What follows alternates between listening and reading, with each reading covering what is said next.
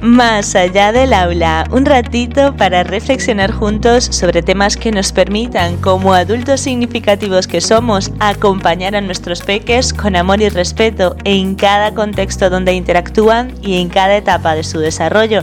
Así que estoy contigo cuando sea que me escuches.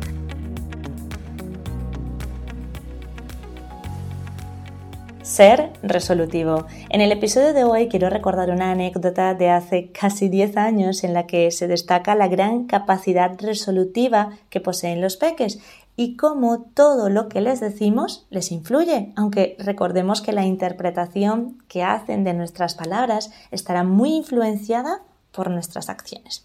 Vamos con la anécdota. En el segundo año que trabajé en comedores escolares después de acabar el servicio, durante la entrega de peques, Ángel que iba en tercero de primaria, nos indicó que como su hermano no llegaba, quizás hoy le tocaría marcharse solo. Revisamos las autorizaciones que teníamos y comprobamos que ciertamente podía marcharse solo o bien con su hermano mayor que estudiaba en el instituto de al lado. Le dejamos salir y continuamos con la entrega de peques. Justo este día me quedé conversando un poco más con una compi, así que sobre las 4 y 25 me fui a quitar el uniforme para marcharme. En ese momento he recibido la llamada de un adulto significativo preguntándome por el peque que habíamos dejado salir. Le indiqué que aproximadamente sobre las 3 y 50 le dejamos marchar y vimos cómo se acercó hasta la parada del bus, a lo que el adulto significativo me contestó, pues es muy raro ya que su hermano acaba de llegar y dice que salió a las 4. Evidentemente me puse muy nerviosa, pero intenté que no se me notara en la voz y mientras caminaba hacia la parada para ver si aún estaba allí por la razón que fuese, aunque era algo poco probable, puesto que el hermano cogió el bus en esa misma parada, le pregunté a la madre si por casualidad el peque tenía algún conocido cerca o si tenía el teléfono de alguna madre de la clase porque a lo mejor se había marchado con algún compañero. Por supuesto, la madre ya estaba muy nerviosa como para poder comentarme absolutamente nada, entonces le dije que iba a caminar por la plaza y que la llamaría en unos minutos lo cual hice también para tranquilizarme y pensar con un poco de claridad qué debía hacer. Afortunadamente estaba con otra compañera que entre las dos tomamos la decisión de llamar a la policía para comentarles la situación.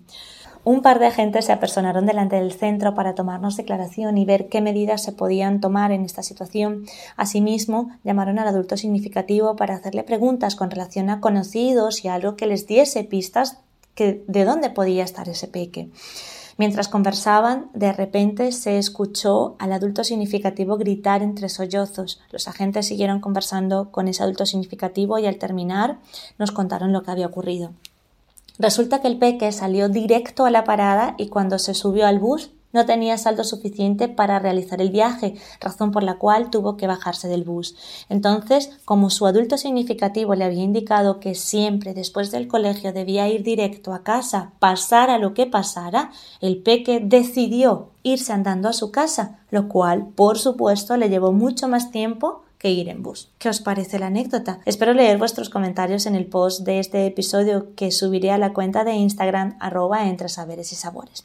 Mientras tanto, os cuento que esta anécdota la llevo grabada a fuego porque me confirma dos cosas. En primer lugar, el gran poder que tienen las palabras y por tanto lo que le influye a nuestros peques y a cualquier persona, puesto que el peque de la anécdota sabía que el tiempo del bus no era el mismo que andando, mas sin embargo su era cumplir lo que su adulto significativo le había solicitado, ir directamente a casa después del colegio y así lo hizo. Evidentemente pudo haberse acercado hasta el colegio nuevamente para que yo le dejase el teléfono o incluso dinero para coger el bus, pero seguramente en otras situaciones vio a sus adultos significativos resolver sin pedir ayuda, simplemente utilizando los recursos con los que contaban. Y la segunda cosa que me confirma es que cuando acompañamos a nuestros peques desde el respeto y el amor, haciéndoles sentir seguros y capaces, confiando en su maravilloso ser, podrán afrontar situaciones desde esa confianza y seguridad, sintiéndose capaces de resolver, de ser resolutivos y cuidarse. El peque de la anécdota tenía claro que debía llegar a casa lo antes posible porque su adulto significativo le estaba esperando y confió en sus propios recursos para cumplir el propósito. Vamos entonces a relacionarnos con nuestros peques desde la confianza en que ya son seres maravillosos y por tanto sus acciones partirán desde el respeto hacia sí mismos y hacia los demás.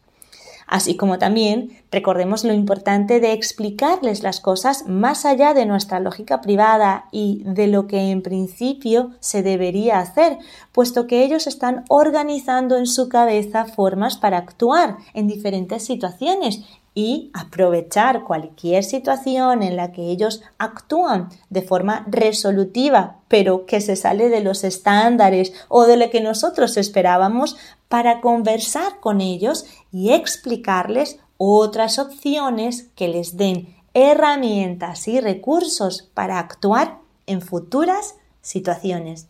Nos escuchamos en el próximo episodio que se titula Dos segundos. Si te gustó este episodio y crees que puede aportar a otros, compártelo. Nos escuchamos cada miércoles y viernes para reflexionar juntos aquí, más allá del aula. Recuerda que puedes contactar conmigo a través de Instagram arroba entre saberes y sabores o en la web entresaberesysabores.com.